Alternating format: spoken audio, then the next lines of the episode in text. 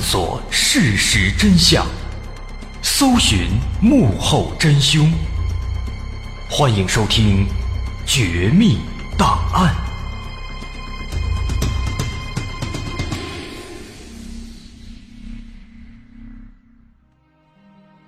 欢迎收听今天的《绝密档案》，我是大碗。咱们在之前啊说过很多种神奇的实验。有关于时空隧道的啊，有关于人体的承受极限的，还有关于人的心理的，还有关于各种超能力的啊等等，咱们说过很多比较有名的，比如说咱们说过费城实验啊，再比如睡眠剥夺实验啊。当然这两个实验呢，他们的真假至今呢都还有争论。不过抛开这个问题不谈啊，他们确实挺有意思。那么咱们今天。就再来说三个类似的猎奇的实验。这三个实验当中，前两个是发生在苏联，那咱们都知道苏联当年就爱做一些奇奇怪怪的实验。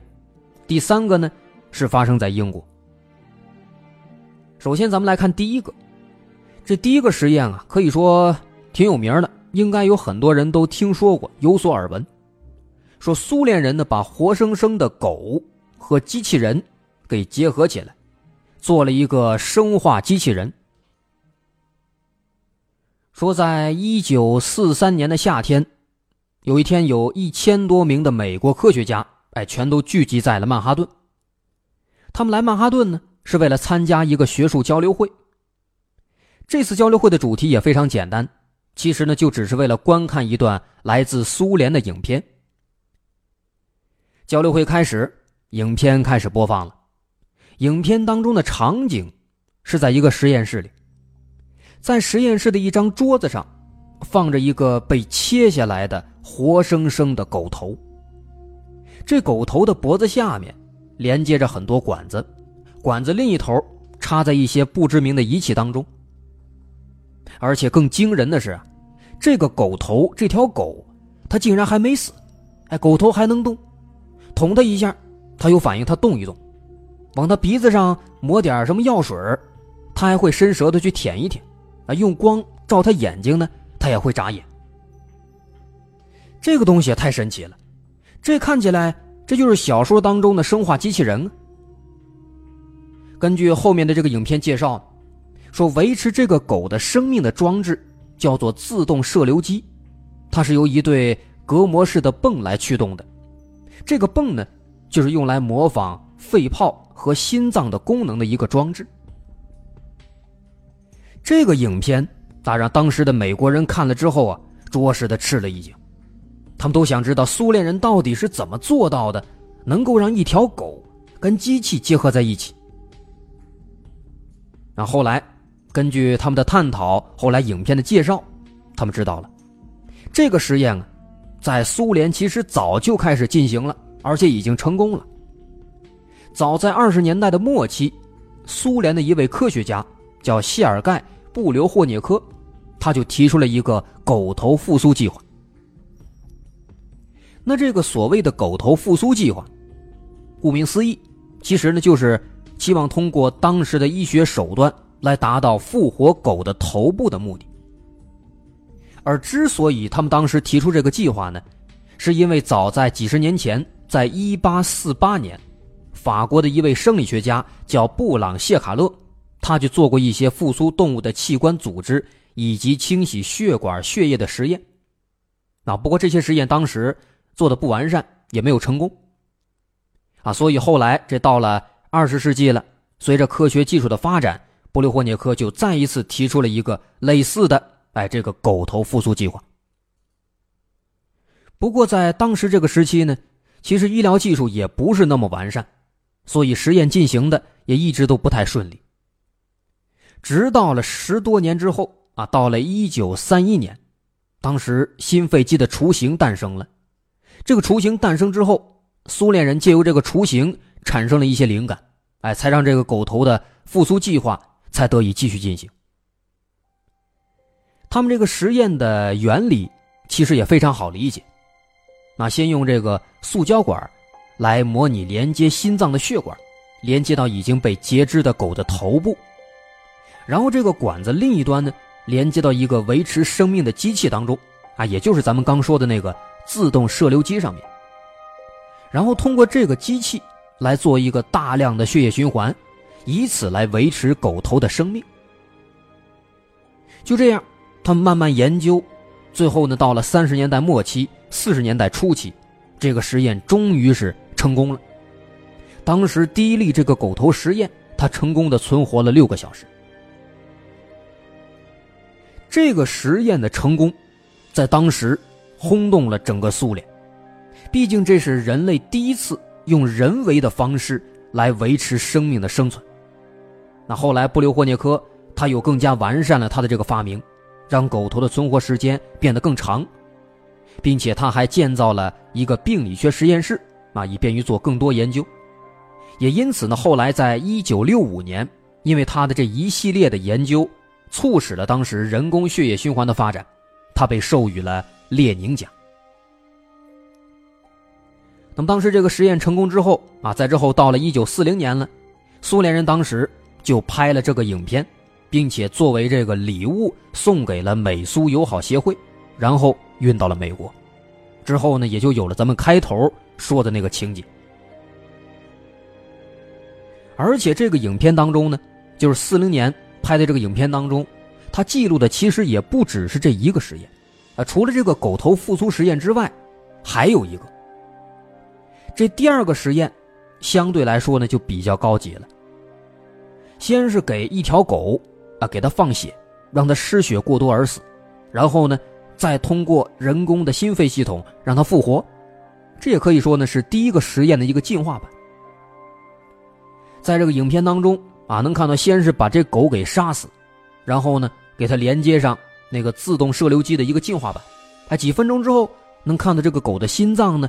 又慢慢的开始跳了，然后呢，他的身体开始慢慢的出现抖动，最后开始呼吸，哎，大概过了有二十分钟以后，这条狗就活过来了，哎，跟生前好像没什么区别了，能伸开腿到处跑了，也能叫了。可以说呢，这条狗看起来就是完全复活了，并且呢，恢复了正常的生活。那虽然说它后来只活了几天，啊，当然这就是后话了。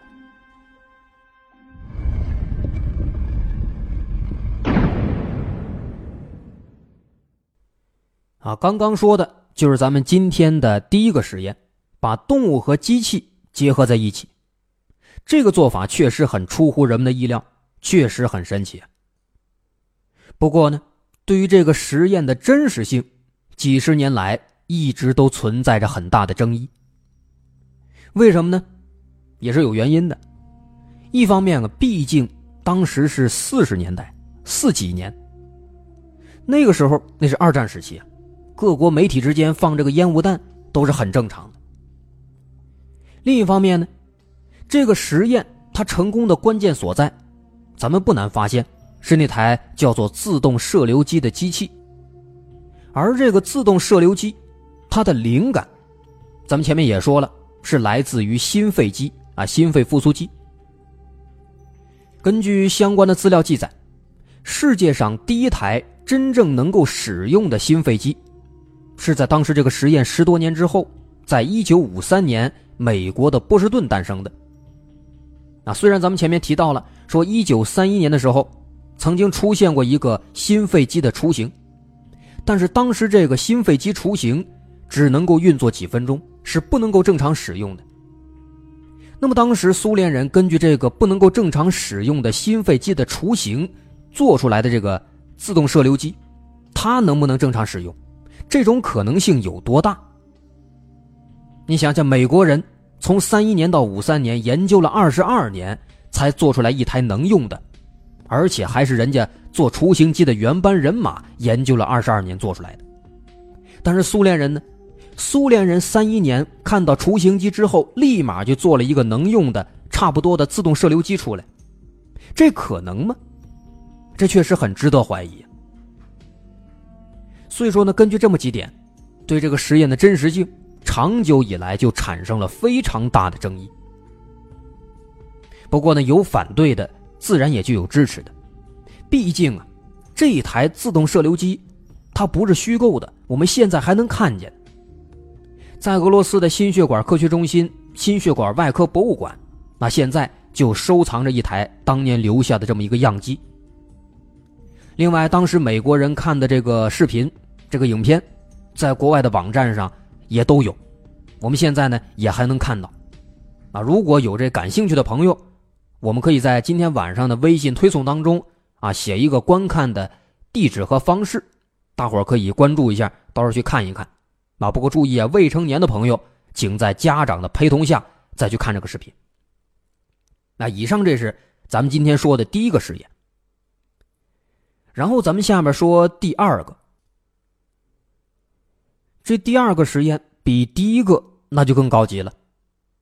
在第一个实验结束的十五年之后，一九五五年，在这一年，莫斯科的一个手术学会议上，人们看到了一条神奇的狗。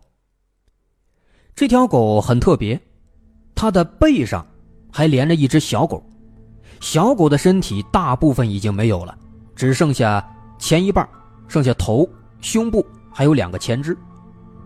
这条半截的小狗呢，就这么连在大狗的后背上，能够看出来应该是人为的缝在一起的。而且神奇的是什么呢？这条狗看起来啊一点都不痛苦，反而是很高兴的在那摇尾巴。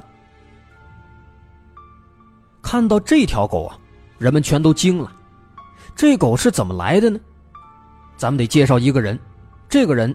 叫弗拉基米尔·吉尔霍夫，他是一位前苏联的医学家，他在当时的苏联医学界也是有相当高的地位的。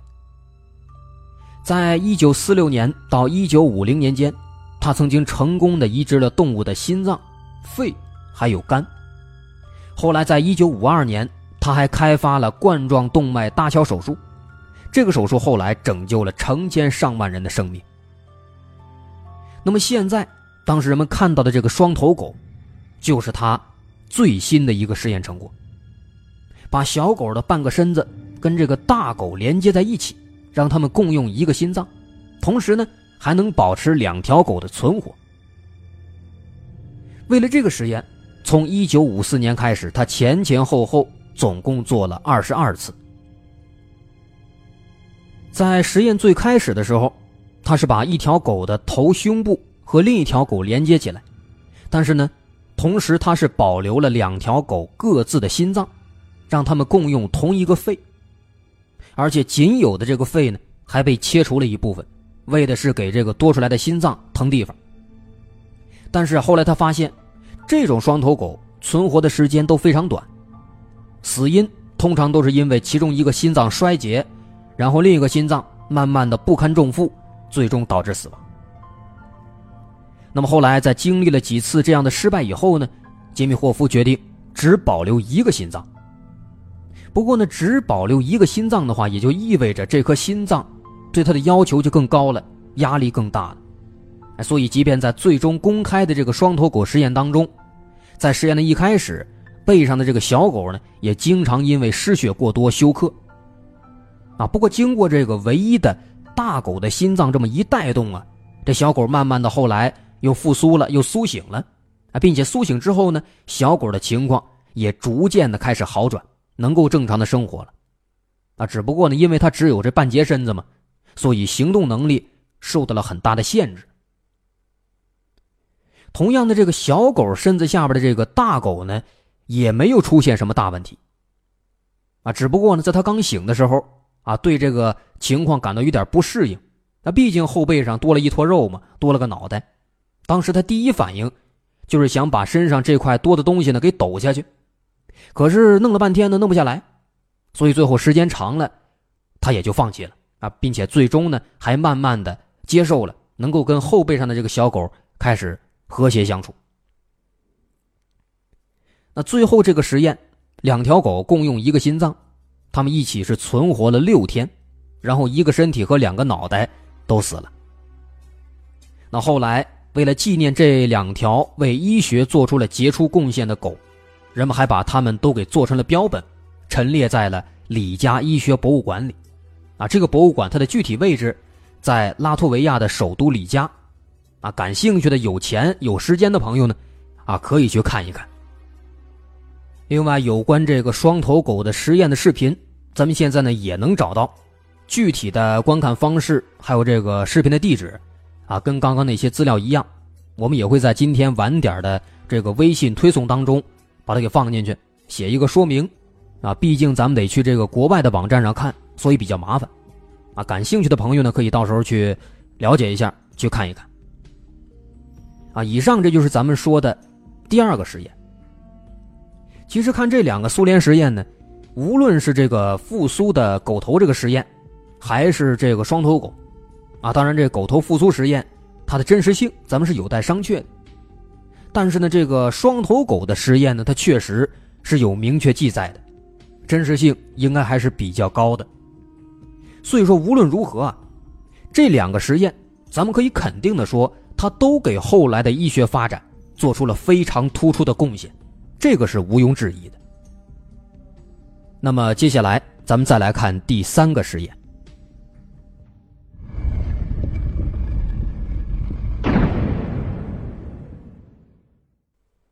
最后，咱们看这第三个实验。这个实验呢也非常有意思，说这个人做实验，结果不小心创造出了一种新的生命。这个事儿呢，它是发生在英国。这个实验的时间比前两个苏联实验要早一个世纪左右，它发生在十九世纪初期。十九世纪的初期，啊，咱们都知道，这个时候呢是一八几几年，也是第一次工业革命的末期了。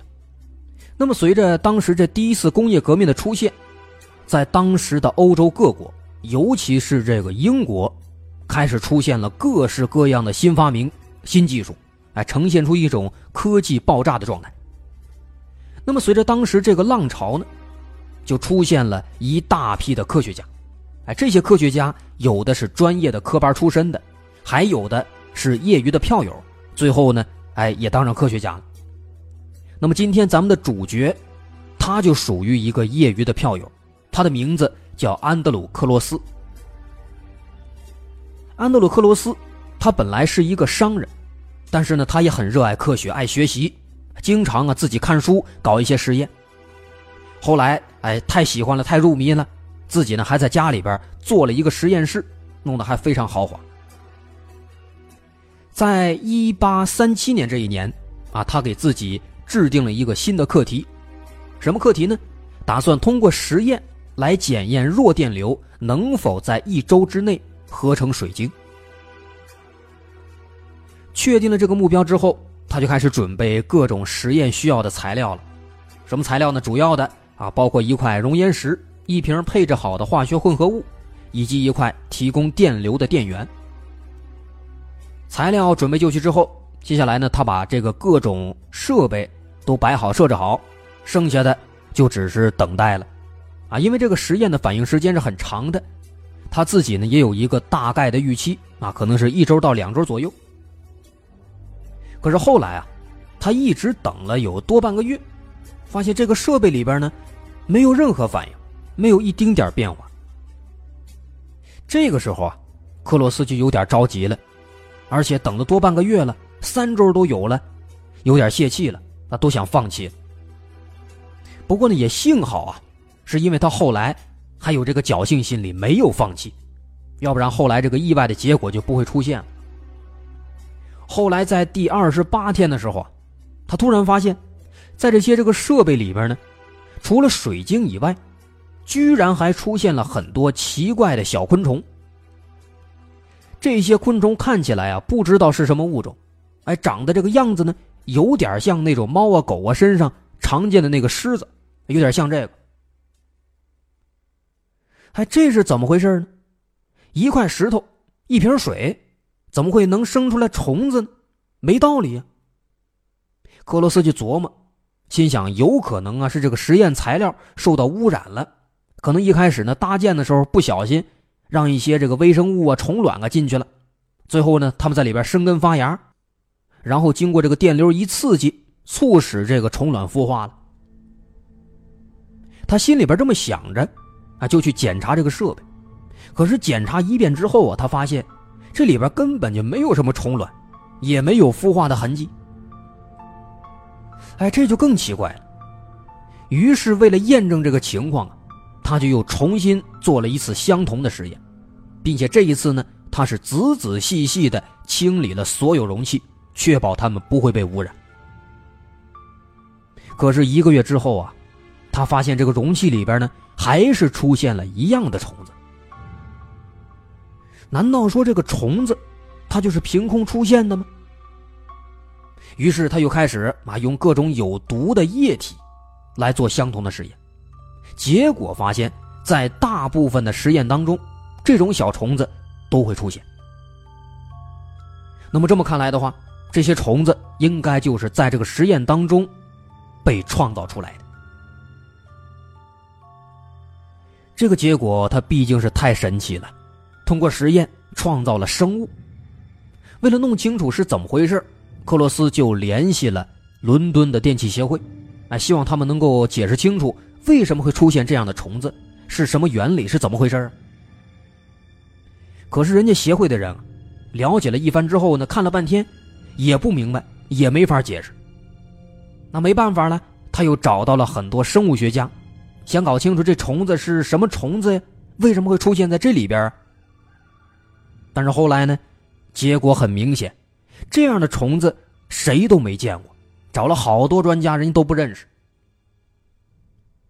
同时呢，克罗斯的这个实验也引起了媒体的关注，啊，引发了当地人们的大范围恐慌。他们都认为克罗斯这么做呢，这是在亵渎上帝呀，认为他已经变成一个恶魔了，不能称之为人了。也因此呢，有很多人都故意的来取笑他，破坏他的实验室啊，砸他房子，甚至还人身攻击。另外还有人说说克罗斯这是有意为之，说他是故意在实验的时候呢往里边加了虫卵，想以此来误导人们，哎，说他是一个犯人。那么这些言论和行为，当时啊严重到什么程度，导致克罗斯啊平时连门都不敢出了，只能每天憋在家里边。最后在一八五五年，最后他是病死在家里了，而且直到死。他也还是没弄明白这虫子到底是怎么出来的。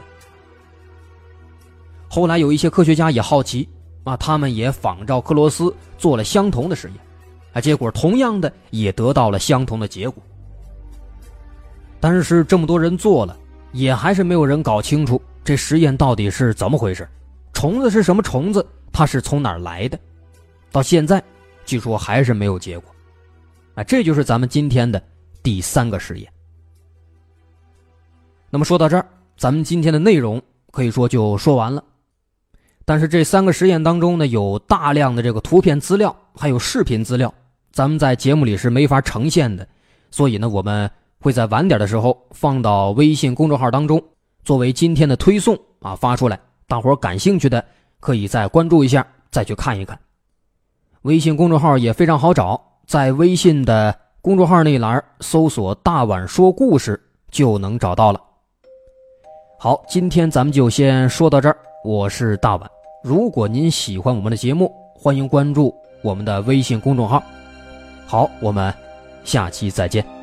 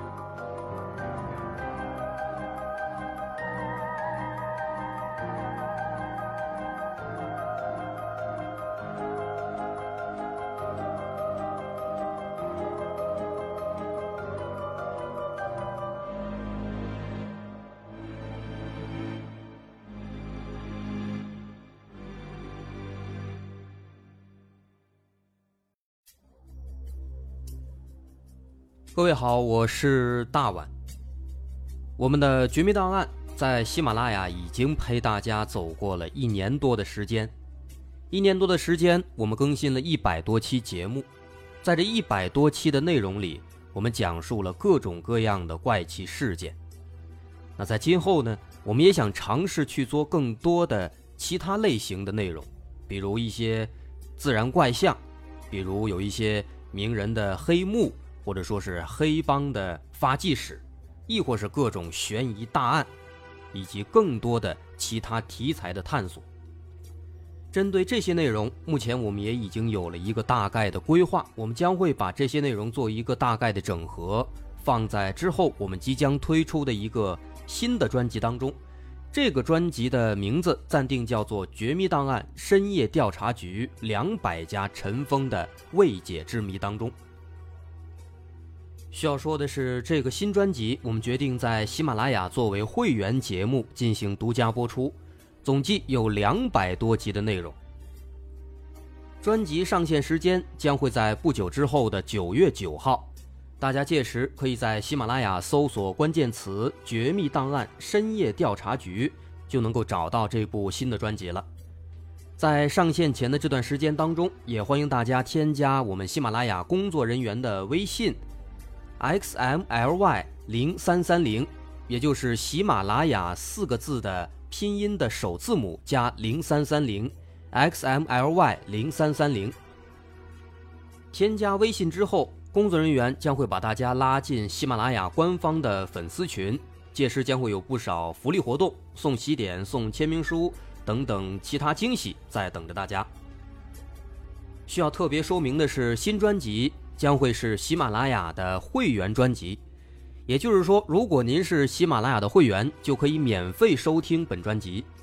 目前，喜马拉雅的会员价格为每个月六块钱，六块钱就可以听到我们的两百多集故事，也是很划算了。希望大家能够多多理解，多多捧场。九月九号，我们不见不散。